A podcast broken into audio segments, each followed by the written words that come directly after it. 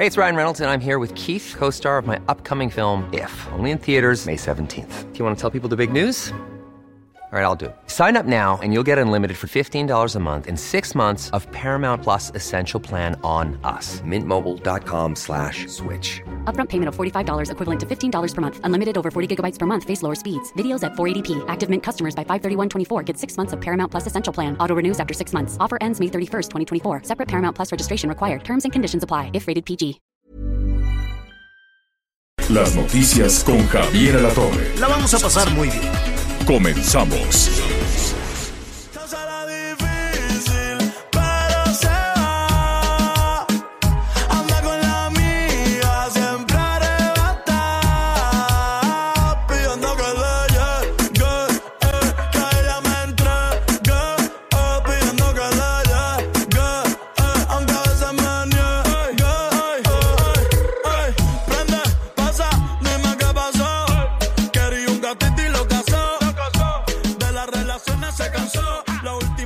Muchas gracias, muy buenas tardes. Me da mucho gusto saludarlos. Buenos días en algunas partes de la República. Espero que haya tenido un excelente inicio de semana.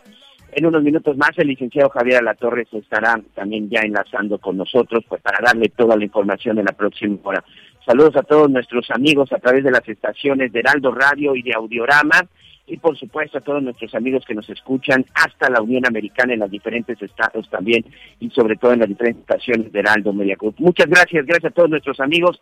Empezamos con Bad Bunny, La Difícil, pues ahí está, la verdad es que el gusto se rompe en géneros, de repente las canciones de este eh, chavo que interpreta reggaetón, bueno, ya no tan chavo, la verdad es que pareciera que todas son iguales, pero sin duda es en este momento pues uno de los artistas más escuchados en las diferentes plataformas. Insisto, el gusto se rompe en géneros, gusta, y si no, bueno, pues ahí están las opciones en este momento. Gracias, gracias a todos nuestros amigos por sus mensajes que nos comienzan a llegar. Un saludo para todos nuestros amigos en la zona de Zacatecas. En Sinaloa mandamos un saludo también. Atención, el problema de COVID en el estado de Sinaloa se empieza a incrementar y eso evidentemente pues está encendiendo de nueva cuenta las alertas, de nueva cuenta se está modificando el semáforo, ya le estaremos platicando qué es lo que sucede en el estado de Sinaloa. También, bueno, saludos a todos nuestros amigos en Chiapas. Aquí le hemos mostrado y hemos platicado mucho respecto a estos grupos de autodefensa, ¿no? No solamente en la zona de Chiapas, sino ahora también, pues ya como lo vimos en algún momento, en el estado de Michoacán, que sin duda y el estado de Guerrero fueron de los primeros. Oaxaca también en su momento eh, también ha estado con este asunto de las de las autodefensas. Pero lo que sucedió en el estado de Chiapas hace unos días, exactamente en la zona de Pantelón, tiene preocupadas a las autoridades, porque no solamente se dio esta presentación de grupos armados, sino incluso este fin de semana en San José Buenavista Tercero, eh, definitivamente este grupo de autodefensas denominados los machetes, pues que, ¿cómo le podemos llamar amigos? Hicieron su presentación oficial, hicieron su presentación, ahora sí, ya explicaron de qué se trataba, dicen que ya están cansados de la presencia del crimen organizado, que ya están cansados de que los delincuentes se estén apoderando de sus poblados, pero sobre todo que ya están cansados de la indiferencia de las autoridades, de los tres niveles de gobierno, ¿eh? De los de gobierno. Ahí finalmente es entre todos, ahí es en donde básicamente todo el mundo ha estado eh, pues reclamando inconforme la poca actuación, la poca actuación de las autoridades.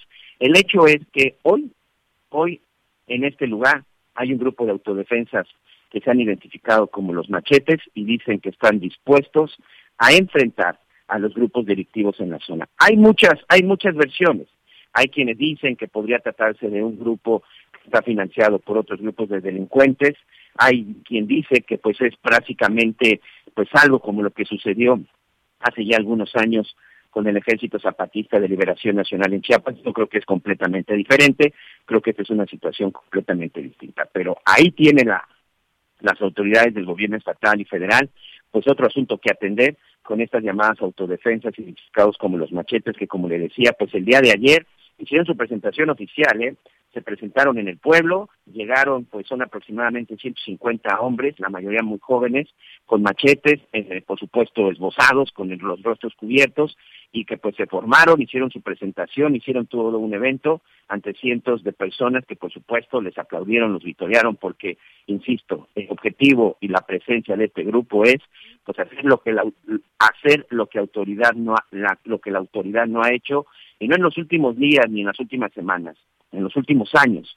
Lo que la autoridad no ha hecho, pues este grupo asegura que serán los encargados. Ahí, insisto, otro conflicto, otro problema que atender, porque al final, por supuesto, que la solución no es pues que empiecen a, aparecer este grupo de Parece que el licenciado La Torre ya está con nosotros. Sí, te este, estoy escuchando con te estoy escuchando con muchísima atención y la verdad es que he estado reflexionando sobre este sobre este tema eh, complejo, desde luego eh, una situación que hay que, que hay que tomar con muchísima seriedad lo que, lo que está sucediendo allá en los altos de Chiapas. Eh, está en esa comunidad de San José Buenavista, allá en Panteló. Evidentemente Chiapas ha tomado eh, protagonismo en las últimas semanas por el, eh, el, crimen organizado, por la violencia, por las balaceras, pero también por la presencia de estas autodefensas, se llaman machete. Y eh, aquí lo, lo, interesante de todo esto, uno es que hubo representación del gobierno federal en esta, en esta eh, mensaje o en este desfile, en esta presentación de, de, estas autodefensas en machete, y eso inevitablemente me, me revoca, me, me, recuerda eh, la decisión que tomó en su momento el presidente el presidente Peña Nieto. Entonces, si allí estuvo el gobierno federal, porque si no me equivoco, pues allí estuvo eh, Elizabeth Bravo. ¿Quién es ella? Pues ella es una funcionaria de gobierno federal, es la comisionada para el diálogo con los pueblos indígenas y pues estuvo en esa presentación, estaban armados, AK-47, cuernos de chivo, fusiles de asalto, eh, etcétera, etcétera. Entonces, pues sí habrá que ver una, habrá que hacer una revisión y la presencia de esta funcionaria de gobierno federal, pues puede ser un aval, Miguel. Puede ser de nueva cuenta, puede, porque tampoco ya estaremos eh, hablando con especialistas de, de, todo, de todo este tema y cuáles son los objetivos que tiene este grupo de autodefensa, si es únicamente defenderse del crimen organizado o también es avanzar eh, sobre la selección de, sus líderes, ¿no? Decidir quién los va a representar. Y eso también es una lectura muy importante. Si esta parte del país está desencantada de los partidos políticos, si esta parte del país no ve en los partidos políticos una opción para seguir adelante, yo creo que lo que está sucediendo ahí este, se tiene que analizar no como un asunto lejano. Dos cosas, nada más, para, para irnos a, los muchos temas que, que, tenemos esta tarde, Miguel. Una, no hay, o por lo menos los habitantes, porque estuvo muy nutrida la participación de distintas comunidades, los habitantes no se sienten protegidos por el Estado, ¿no? No, eh, no, no, no tienen la seguridad, que por cierto hoy el INEGI también dio unas cifras este, pues importantes, muy interesantes en el sentido de que los mexicanos prácticamente en todo el país no se sienten seguros en su lugar de origen. Y si no te sientes seguro en tu lugar de origen es porque los niveles, los mecanismos municipales, estatales y federales no están cumpliendo con lo que te ofrecen. Eso por un lado. Y políticamente, em, la lectura que sale de Panteló, que sale de los altos de Chiapas es que las personas no se sienten representadas por ninguna de las opciones políticas que tenemos en este momento. Dos asuntos serios, dos asuntos importantes que sin duda hay que tomar en cuenta. Bueno, pues con eso los saludamos. Me perdí un poquito ahí de la música, Miguelón, los estaba escuchando, pero estábamos batallando ahí un poquito. Fíjate, a ver, ahí va otra vez. ¿No te gustó? Dime si no, te gustó, Miguelón. No, señor, no le entiendo nada a este. este Se llama La Difícil, es el Bad Bunny. No entiendo nada. A ver.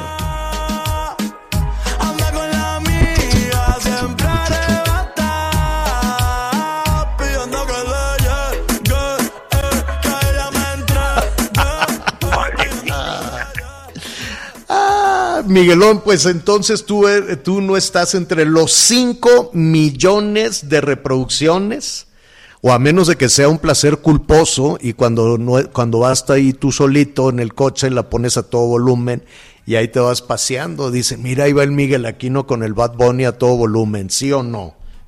No, no, no, mira, la verdad es que seguro alguien por ahí me ha visto que en el coche traemos ahí de repente a Bad Bunny, pero es cuando viene mi hija Valentina. Bien, ahorita me dio mucha risa cuando me manda a producción el, el- la canción con la que íbamos a, a- a empezar el día Empezar. de hoy. Hay que decir Ajá. que la mayoría de las veces es decisión de la producción, que ni tú, ni Ana, ni yo este, decidimos qué canción. Es Digo, el, no es el la culpa. que nos no está, echar la ese culpa a es nuestro nadie. productor.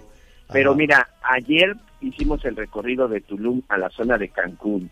Es aproximadamente hora y media. Hora y media me tuve que refinar al señor Bad Bunny porque venía mi hija con unas amigas y esta canción de la difícil ayer precisamente me venían platicando que me estuvieron poniendo varias, yo todas las escucho igual y a todas les entiendo nada, señor. Perdón, Pues pero no es un mi, no es mi ¿no? Casi, to- casi todas tienen ese, ese acompañamiento. Pues le está yendo muy bien. ¿Y sabes a quién le gusta? ¿Quién la puso como sugerencia? El mismísimo Barack Obama. Y es que Barack Obama hace su, su playlist, ¿no? Sus, las canciones que más le gustan. Y entonces él la puso ahí en primerísimo lugar. Dice Barack Obama, pues a mí me canta, me gusta mucho la difícil con el Bad Bunny. Me queda claro que al presidente las niñas, sus hijas, le hacen la, ¿cómo se llama? Le hacen la, la lista, pues Sí, para me- que se de- revisando. Se la han de aplicar igual que a mí. Sí, sí, sí. ¿Eh? ¿Qué qué? Sí, se la deben aplicar seguramente igual que a mí que como no queriendo, pues ahí ponen a Bad Bunny todo, todo el día. Bueno. Pero bien, pues gusto se rompe el géneros. Bueno, pues ahí está, me da muchísimo, me da muchísimo gusto que, que nos acompañe. Claro que vamos a discutir toda esta situación delicada, complicada, eh, de, de- este grupo machete, de estas autodefensas, con muchísimas preguntas, Miguel, ¿no? Porque pues pueden tener sus argumentos, ¿no? Para decir no recibimos protección, pero lo que también se quisiera saber es de dónde salen este, las armas, porque pues son muchas y son armas este, eh, pues de, de- de grueso calibre, ¿no? Entonces, pues allí estaremos viendo. Y sí o sí, pues está el tema de, que no se sienten eh, representados. Y fíjate que este fin de semana estuve revisando también, y eso se lo pre- preguntamos rápidamente a, a nuestros amigos, estuve revisando las eh, corcholatas, no solo de no solo de Morena, que ahora sí le van a decir yo creo los candidatos y precandidatas, en fin, ¿no? Las opciones que tiene Morena, que es el hasta este momento, pues el, el partido que más eh, opciones ha presentado, o que por lo menos el presidente presentó ahí como las opciones a la presidencia de la República, ya calentando motores los partidos, pues está Marcelo, Marcelo Ebrard, está Claudia Sheinbaum, Juan Ramón de la Fuente, Esteban Moctezuma, la Tatiana Cloutier, la Rocío Ricardo Monreal que eh, hago, abro aquí otro, otro paréntesis, salvo Moctezuma, ninguno tiene pues por ahí un apellido que, remita a los 500 años de la resistencia indígena, ya ves todo esto que se quiere ensalzar de lo indígena y rechazar toda esta vertiente que, también nos, tiene como, país, ¿no? Entonces imagínate, pues digo, yo sé, yo sé que es, que, es una que es una forma de hacer política, yo sé que es una forma de avanzar, pero sí me llamó la atención. Dije, ¿cómo? Estamos en, las, en el tema de la conmemoración de los 500 años de la resistencia indígena y entre los candidatos los apellidos son Sheinbaum, Ebrard, de la Fuente, Cloutier, Nale y Monreal. No, no, salvo Moctezuma, pues no, no veo otro, otro, otro. Digo, no, no, no es mi gallo Esteban Moctezuma, definitivamente. Y la verdad es que ninguno, porque luego me puse a revisar, dije, bueno, son de Morena. Y a ver en el PRI, pues eh, Alito Moreno, Alejandro Moreno ya alzó la mano y no pasó nada. Eh, más bien le hicieron ahí un barullo, hubo de, se dieron de palos y cachetadas. Y luego hay otros gobernadores, el del Estado de México, Alfredo del Mazo, que también ha levantado la mano, y Alejandro Murat, el de Oaxaca pero pues es hasta el momento las cacharolas o cómo se llaman las corcholatas que tendría el PRI.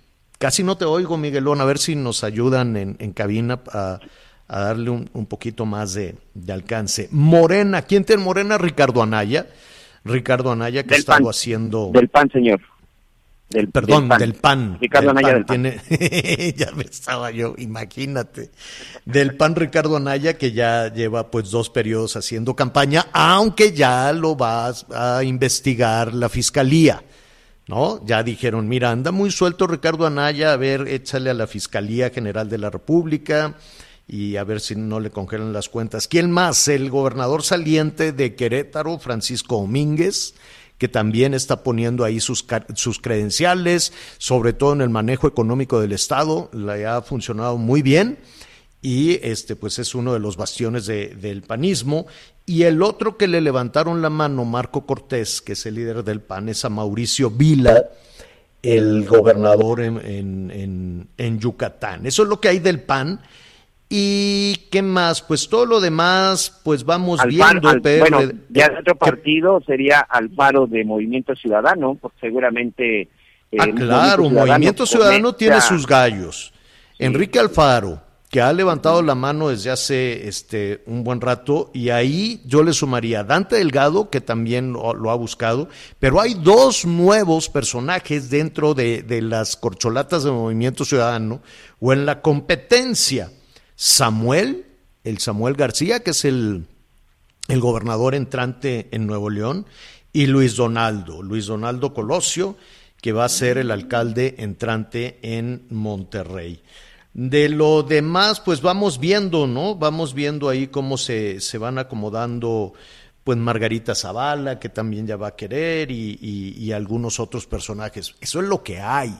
Entonces, reflexionando ahí en, en estos nombres, tú ya dirías, fíjate que, esta candidata o este candidato me gustaría para presidente, para presidente, porque además uno supone que te ponen sus mejores acciones sobre la mesa. Cualquiera de estos, ¿no? Oye, vota por mí porque yo pude hacer esto y esto. Y no, no le vi a nadie todavía, a ninguno de, de los ahí, por lo menos mencionados hasta el día de hoy, alguna, alguna característica. Bueno, denos Oye, Javier, usted su punto de vista sobre no, ese no tema. sé- Sí, Miguel. No sé tú qué opines, pero por lo menos eh, hace un año, si nos hubiéramos puesto a platicar de ese tema y habláramos, digo, los candidatos de Morena siempre han sido muy claros, por ejemplo, Ebrard y Sheinbaum siempre han estado ahí presentes. Pero la verdad es que si nos hubiéramos puesto a platicar de esto hace un año y hubiéramos, nos hubiéramos puesto a revisar en la oposición, hace un año no había ni un solo candidato o, de otro, o ni un solo personaje. Como que ese último año empezaron a agarrar fuerza y hoy por lo menos ya podemos hablar que sí existiría una competencia. Yo no sé si pareja o dispareja, pero que por lo menos sí podrían entrar a competir, porque yo al menos hace un año, por más que le buscaba y le daba vueltas, pues no, no Este- veía a nadie que, que pudiera darle que pudiera darle batalla al partido. Bueno, pero hizo campaña como de tres días el candidato del PRI, ¿te acuerdas? Que hizo una campañititita, pero sí traía más o menos buenas cartas credenciales, nada más que no, pues no figuró, ¿no? Se quedó ahí en, se quedó ahí en el, en el camino. En fin, denos usted su, su punto de vista. ¿Qué es lo que está sucediendo en Chiapas? Eh, me da muchísimo gusto saludar a Eri Acuña, que se la ha pasado en la zona de conflicto, nuestro compañero corresponsal de Azteca ya en Chiapas. ¿Cómo estás, Eri? Javier, ¿qué tal? Muy buenos días, Miguel. Gusto saludaros aquí desde Chiapas con este asunto que, como lo han referido continuamente, pues es un conflicto muy tenso, los cables se han enredado un poco eh, y bueno, a veces nos confundimos en lo que pasa en una zona que de por sí ha sido eh, víctima de la violencia desde aquí, recordemos en 1997, eh, Ujú. estamos hablando de que 24 años aproximadamente, eh, Sí, de que Aqueal y Panteló son vecinos, están a 15, 20 kilómetros pegados prácticamente, y bueno, pues, eh, ¿qué ocurrió en los últimos días? El contexto lo conocemos, el 3, eh, el 5 de julio, eh, una, un, un religioso que era presidente de la Sociedad abejas de Acteal en Chenaló, que es donde ocurrió la masacre de 45 indígenas en el 97. Eh, fue presidente el año, el año pasado de esta asociación muy importante en esa región. Lo mataron en Simopover, un pueblo vecino, y a los tres días, bueno, pues vino esta, esta emboscada que sufrieron las fuerzas de seguridad, donde hubieron nueve militares y policías lesionados. Este, se incrementó el patrullaje militar, la Guardia Nacional, el Ejército, y tres mil personas aproximadamente se desplazaron a las montañas en comunidades de Chenaló con amigos familiares en en Acteal mismo este donde reciben eh, ayuda humanitaria tanto del gobierno como de asociaciones religiosas no y asociaciones civiles. Y bueno ayer ya se venía hablando del tema de este grupo de autodefensa el machete este pero y se le ha visto obviamente en las redes sociales pero hasta ahí eh, ayer domingo, eh, pues de alguna manera contactamos con la gente, fuimos un grupo reducido de periodistas, ingresamos a una comunidad que le pusieron así, el machete, es eh, Rosario Tercero se llama la, la comunidad, San, San Rosario, San, San José Tercero, discúlpame, San José Tercero, en esta comunidad, eh, y bueno, había una oración de 86 localidades que integran Panteló cuando bajaron eh, hombres armados, bueno, no conozco mucho de armas, pero había R-15, escopetas, o sea, armas de alto poder, alrededor de... A ver, a ver, nada más para, para poner, Eri, para poner un poquito en contexto. Se organizó y, y desde luego eh, estuviste, estuviste ahí en este lugar, se organizó este evento para presentarse, es decir, las autodefensas dijeron, oye, queremos que sepan quiénes somos y qué queremos hacer. ¿Así es? Bueno, el, la invitación fue para una asamblea. Fue el término sí, que por eso, pero básicamente en esa asamblea era para que eh, surgiera la, información de quiénes son y ¿no? cuáles son sus objetivos. Sí, sí, y ahí estuvo de invitada principal, nada más ni nada menos que la coordinadora para el diálogo con los pueblos indígenas, Josefina, de la Secretaría de Gobernación, este, Josefina, eh, eh, es este Bravo, Josefina Bravo, eh, estuvo ahí presente, eh, convivió con ellos, platicó con ellos, este, y bueno, eso nos causó también mucha sorpresa, como una funcionaria de alto nivel esté frente a un grupo de pues, casi De 200 autodefensa. personas con armas de alto poder y todo el mundo nos quedábamos viendo qué está pasando aquí, pero sí, fue la presentación Oye, en esta, de este grupo. esta personaje, esta funcionaria del gobierno federal, Josefina Elizabeth Bravo, eh, ¿qué, qué hizo? ¿Les dio el aval a estas autodefensas? Exacto, Javier. Exacto, porque eh, cuando ella, eh, es que había muchas personas, calculamos unas dos, mil- dos mil personas eh, de las comunidades que bajaron a la plaza de este de esta localidad cercana a Panteló, a unos 15 kilómetros aproximadamente, es parte de Panteló, pero es una localidad, y eh, San José Tercero, y bueno, eh, es- caminamos un ratote, eh, o sea, no estaba así como nos bajamos del coche y ya no, hay que No. caminar una bajada, una bajadota, y eh, bueno, ella habló, le invitaron le- a que tomara la palabra y en sus en su discurso eh, dijo varias cosas, bueno es que sí hay que auditar al ayuntamiento municipal actual y las las personas, los habitantes dijeron no queremos al nuevo alcalde electo porque es parte también de un grupo delincuencial que opera muchas cosas, drogas, en fin, de muchas cosas lo acusaron, ahí en frente al micrófono, eh, la funcionaria estaba presente, ella retomó, dijo, vamos a investigar ese asunto, lo voy a ayudar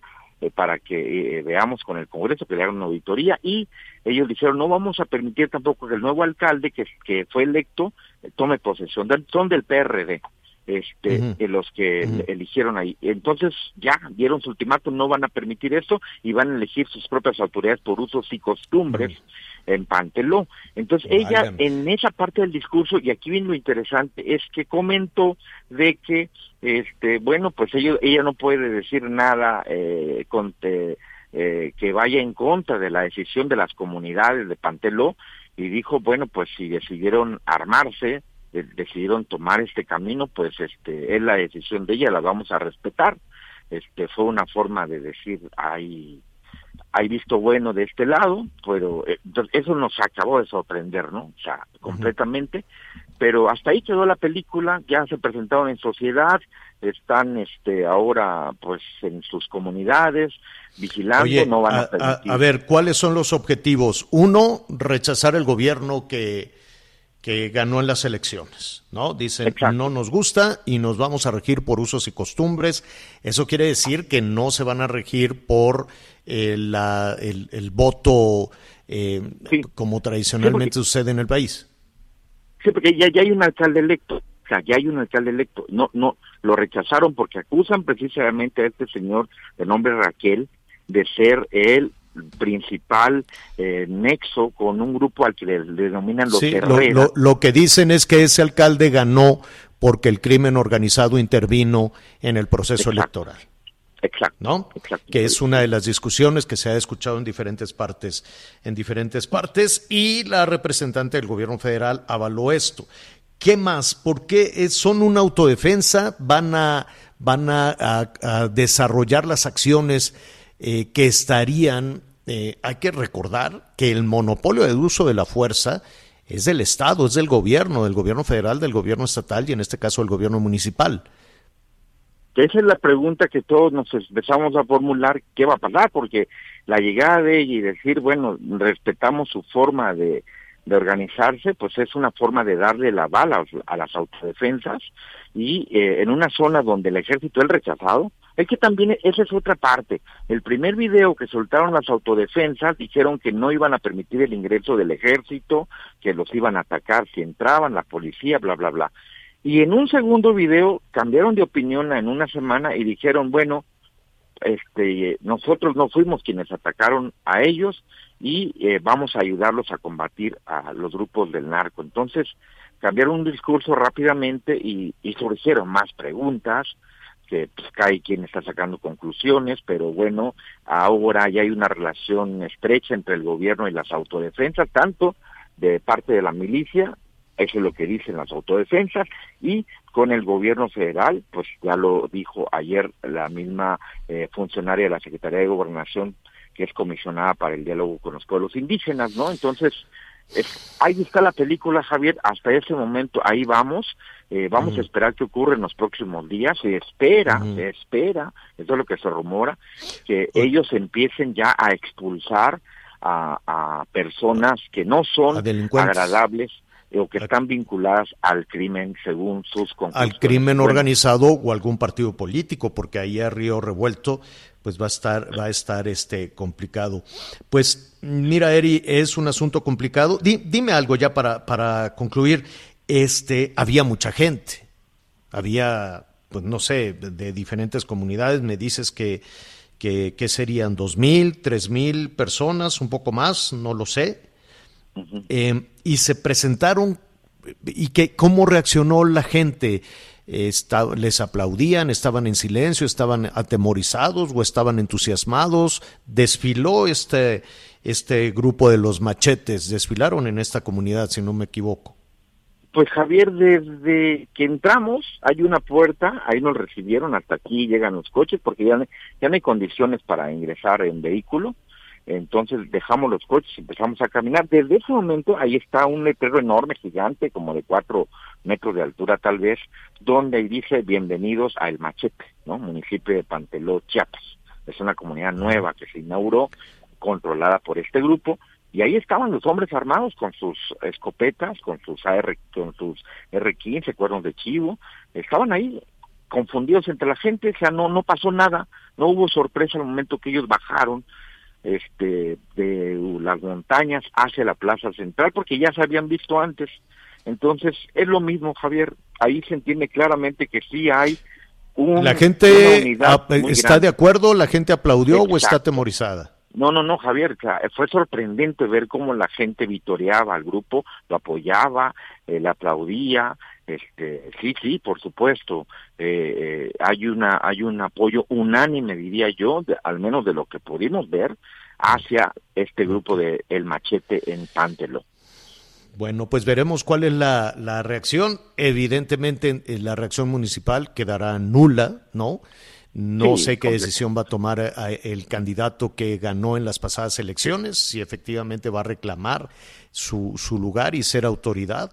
Y falta conocer también, mira, pues lo, lo- lo confuso es que, que hay una representante de gobierno federal que habló y que aplaudió, entiendo, la presencia de estas autodefensas, el machete, con todo lo que eso significa en la política y en la seguridad de toda, Sí. de toda esa región, ¿no? Eri, Sí, te, te agradecemos el asunto complejo, gracias por la crónica, cuídate mucho y ahí estaremos eh, desde luego contigo. Gracias, Javier. Gracias, Miguel. Que tengan buen día todo el auditorio. Mm, Bueno, muy Gracias. bien, pues ¿qué le parece? Saludamos a nuestros amigos que nos escuchan allá en Tuxtla Gutiérrez, el Heraldo Radio 88.3, en Tapachula, también a través de El Heraldo Radio 96.3. Hacemos una pausa y volvemos. Sigue con nosotros. Volvemos con más noticias. Antes que los demás. Heraldo Radio. La HCL se comparte, se ve y ahora también se escucha. Todavía hay más información. Continuamos.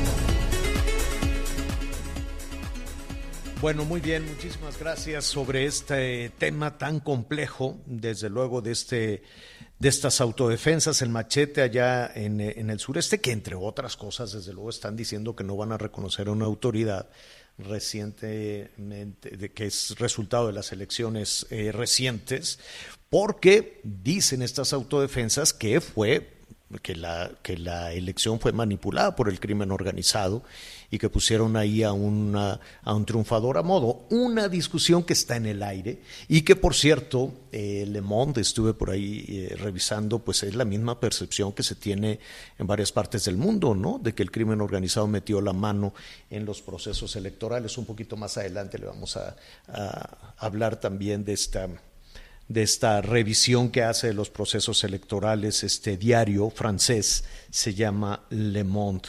Oiga, también hay este novedades. Se ha cumplido un año recientemente, ya se cumplió un año, Miguel, de la llegada de Emilio Lozoya, el exdirector de Pemex, ¿te acuerdas que, al que, que, aquel día pues había, ya viene volando, ya viene de, de, de Europa, este, donde estaba ahí, eh, se filtró muchísima información, que se estaba en un resort este millonario con unas rusas, lo que tú quieras y mandes, ¿no? El hecho es que venía para rendir cuentas ante la justicia y a un año de, de, distancia. Hay muchos detalles, hay mucha anécdota, desde luego, pero eso lo, lo, vamos a dejar porque ¿cuánto tiempo será necesario para saber si efectivamente es culpable o es inocente? Si efectivamente en toda esta eh, estrategia o en toda esta historia de corrupción que arranca desde Brasil, que llega hasta Toluca, que llega hasta Tlacomulco, o, o, por lo menos esa es la versión que en Brasil se había sugerido. Son millones y millones de dólares para financiar una campaña del expresidente Enrique Peña Nieto. Hay eh, muchísimas personas involucradas en todo esto, pero pues ha pasado prácticamente un año hay ya una nueva carpeta de investigación, o por lo menos la unidad de inteligencia financiera presentó una nueva denuncia contra Emilio Lozoya. ¿Qué se puede esperar de todo eso que habría en todo este año? Pues yo le quiero agradecer a Raúl Olmos, él es el director del área de investigación periodística de Mexicanos contra la Corrupción y la Impunidad. ¿Cómo estás, Raúl? Buenas tardes. ¿Qué tal? Muy buenas tardes, Javier. Con gusto compartir la información contigo. Oye, eh, Raúl, pues ha pasado prácticamente un año. Hay una nueva este, denuncia, es, sería la sexta denuncia en contra del exdirector de Pemex, pero eh, pues no se ve muy claro hacia dónde debe de avanzar esta investigación. ¿Qué han hecho ustedes? ¿Qué seguimiento le han dado ustedes? Bueno, esta nueva investigación, eh, Javier, eh, se concluye justo una, a un año de que se cumplió, como bien dices, la extradición de, de Emilio Lozoya, y más allá, incluso yo diría a un año de que inició el juicio y donde recordarás, eh, pues llegó una especie de acuerdo con la Fiscalía en el sentido de que iba a recibir algún beneficio legal a cambio de que él entregara información eh, que condujera a, a posibles complicidades en esta trama de corrupción tan compleja. Bueno, eh, ha sido eh, la verdad eh, decepcionante la, el, eh, este año porque había muchas expectativas que se abrieron en torno a estas confesiones que iba a hacer. Eh, primero se dio un plazo de seis meses para que se integraran más evidencias de sus dichos, donde involucraba a expresidentes, a funcionarios de primerísimo nivel, a partidos políticos y eh, incluso a legisladores, donde se decía que se había comprado el voto con dinero de Odebrecht para realizar la Ah, reforma. Pues es el único, es el único que está detenido, el senador panista, ex senador este Jorge Luis Lavalle, ¿no?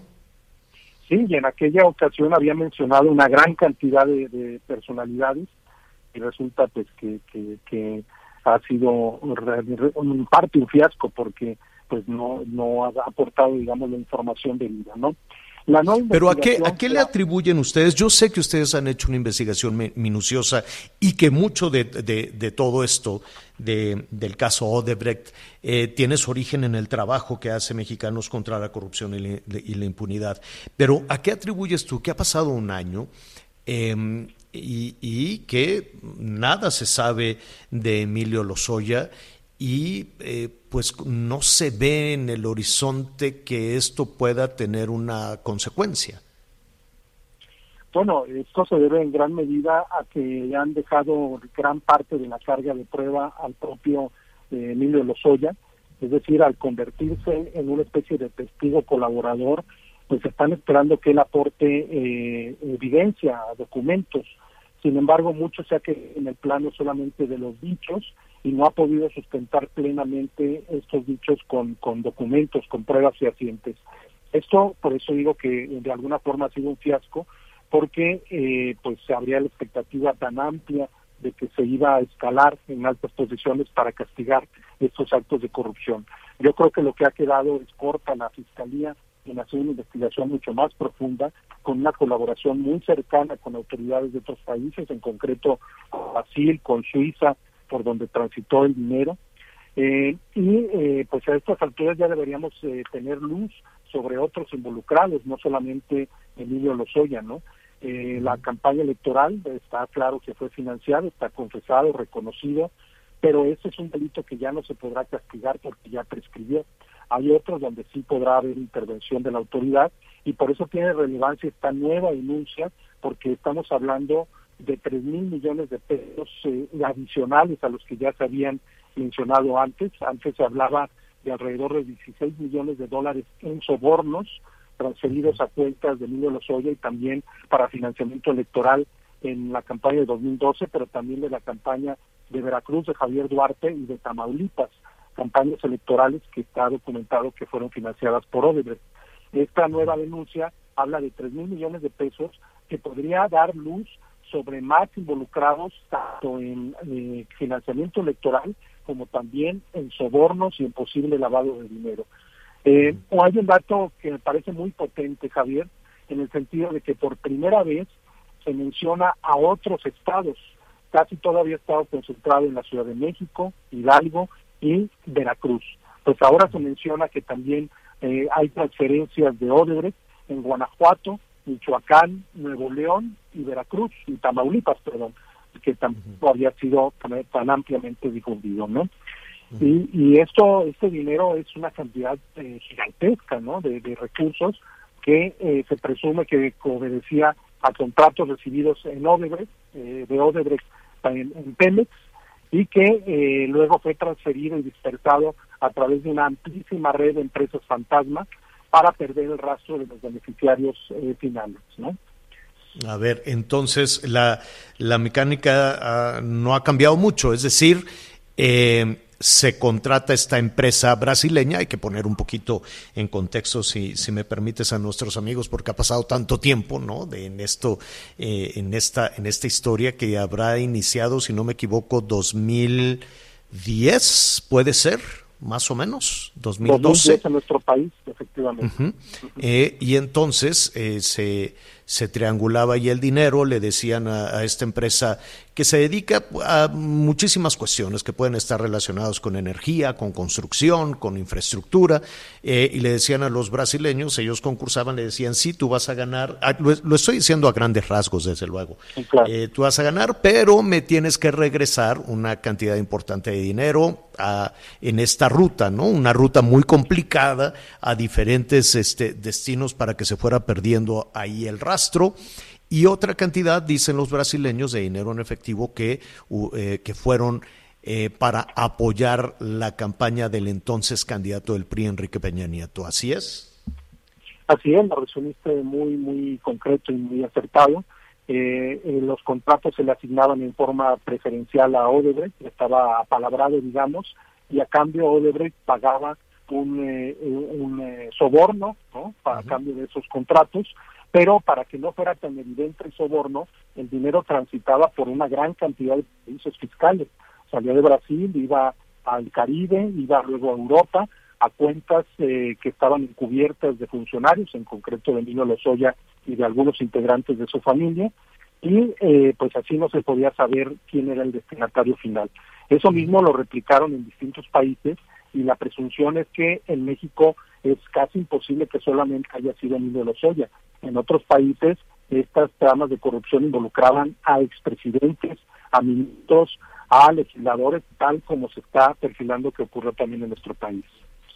Sí, sí, eh, de acuerdo a, a la decisión de la Fiscalía General de la República, pues ya estaría la investigación, incluso en, eh, pues en los hombres fuertes del expresidente Peña, que, que no, por alguna razón que desconocemos, no se les había mencionado en toda esta trama, ¿no?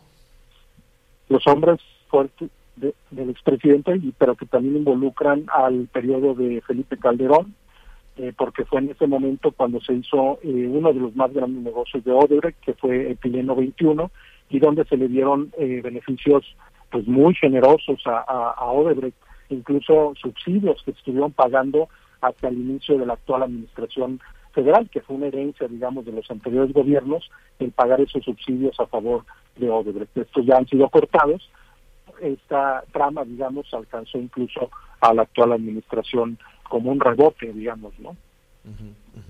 Pues te agradecemos, te agradecemos mucho, Raúl, esta, esta nueva, se abre este nuevo capítulo, ¿no? Esta, esta nueva denuncia, esta nueva investigación anunciada por la Unidad de Inteligencia Financiera, veremos cuál es la ruta y además lo complicado, ¿no? El famoso criterio de oportunidad, eh, quién puede este, blindarse, por así decirlo, haciendo los señalamientos o quiénes se pueden convertir en testigos protegidos, en fin, y ahí eh, lo complicado es eh, hacia dónde quiere llegar o realmente a quién quiere sancionar la autoridad, ¿no? No, no debería de ser así, pero pues este ha pasado mucho tiempo con diferentes eh, esquemas de, de, de- en la aplicación de la justicia, como este asunto un poquito complicado de, de explicar y de, y de entender el criterio de oportunidad, pero veremos qué sucede ahora con esta nueva denuncia.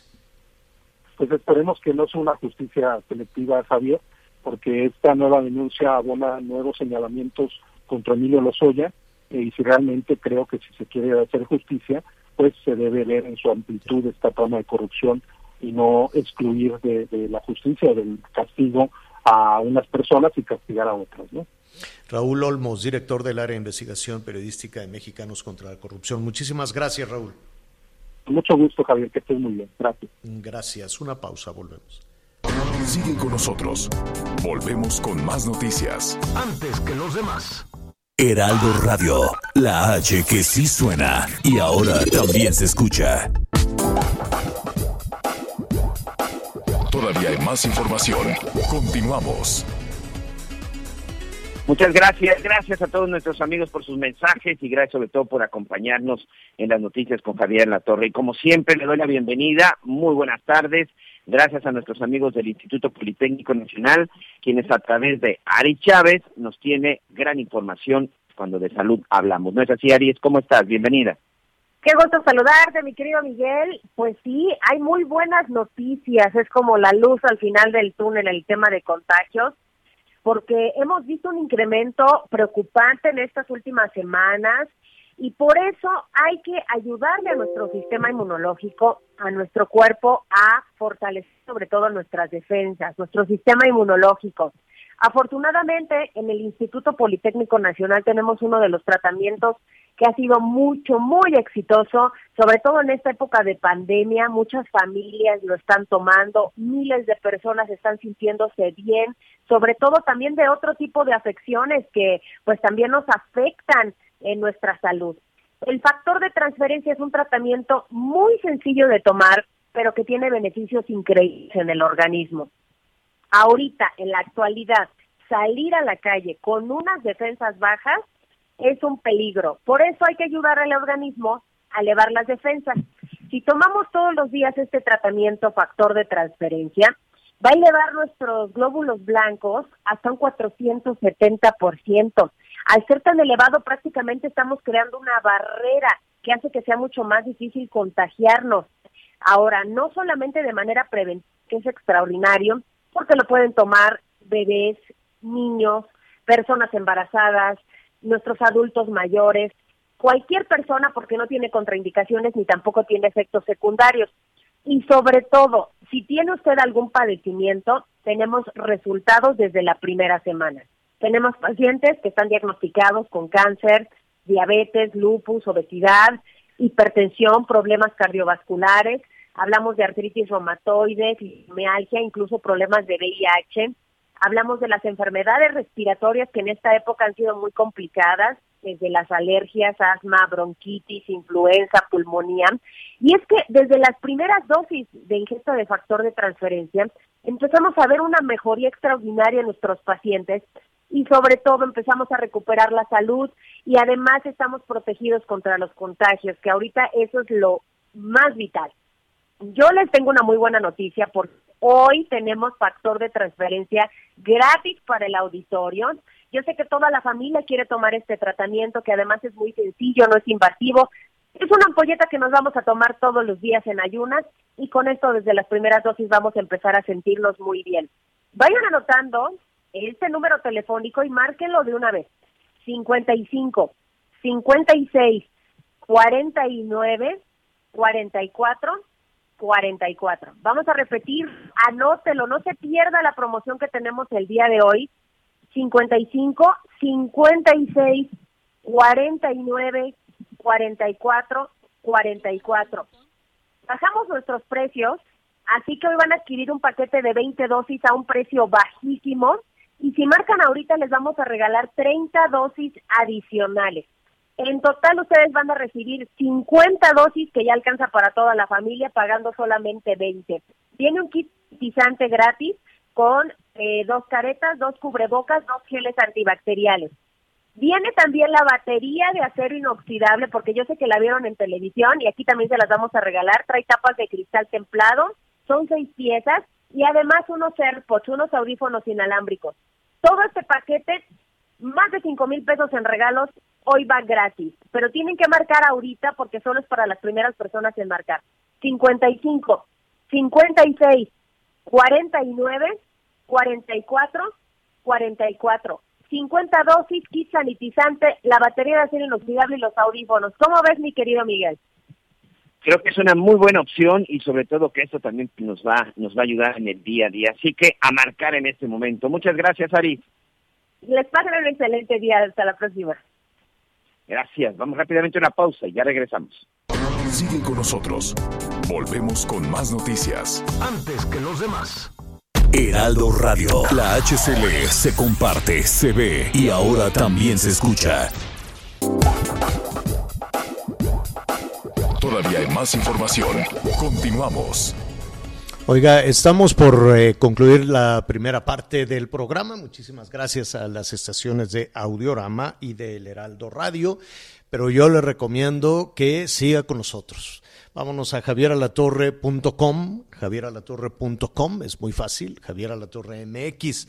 Miguelón, ¿tú sientes que en algún momento ¿El gobierno ha escuchado tus conversaciones? Vamos a hablar de espionaje. Vamos a hablar de los sistemas que tienen los gobiernos, que han tenido ¿eh? desde hace muchísimo tiempo. El actual gobierno dice que ellos no. El anterior gobierno decía también que ellos tampoco. Y el de Calderón que tampoco. Todos dicen, no, yo no, yo no. Pero pues desde luego que tienen todos los sistemas de espionaje. Entonces vamos a hablar de espionaje, cómo le hacen. Hay todo un escándalo que ha desatado muchísimas reacciones incluso en, Europa, en la Comisión Europea, por el caso Pegasus, donde se dijo que México era uno de los países con el mayor caso de teléfonos pinchados, de espionaje. Espían desde luego a políticos, a empresarios, a periodistas. Dicen que no. ¿Usted qué opina de todo eso? Lo vamos a hablar en, un, en unos momentos más. Y desde luego ya están los Olímpicos encima. Hablaremos de cómo están llegando los... Gracias por acompañarnos en Las Noticias con Javier La Torre. Ahora sí ya estás muy bien informado. Even when we're on a budget, we still deserve nice things. Quince is a place to scoop up stunning high-end goods for 50 to 80% less than similar brands. They have buttery soft cashmere sweaters starting at $50, luxurious Italian leather bags, and so much more. Plus, Quince only works with factories that use safe, ethical, and responsible manufacturing. Get the high-end goods you'll love without the high price tag with Quince. Go to quince.com/style for free shipping and 365-day returns.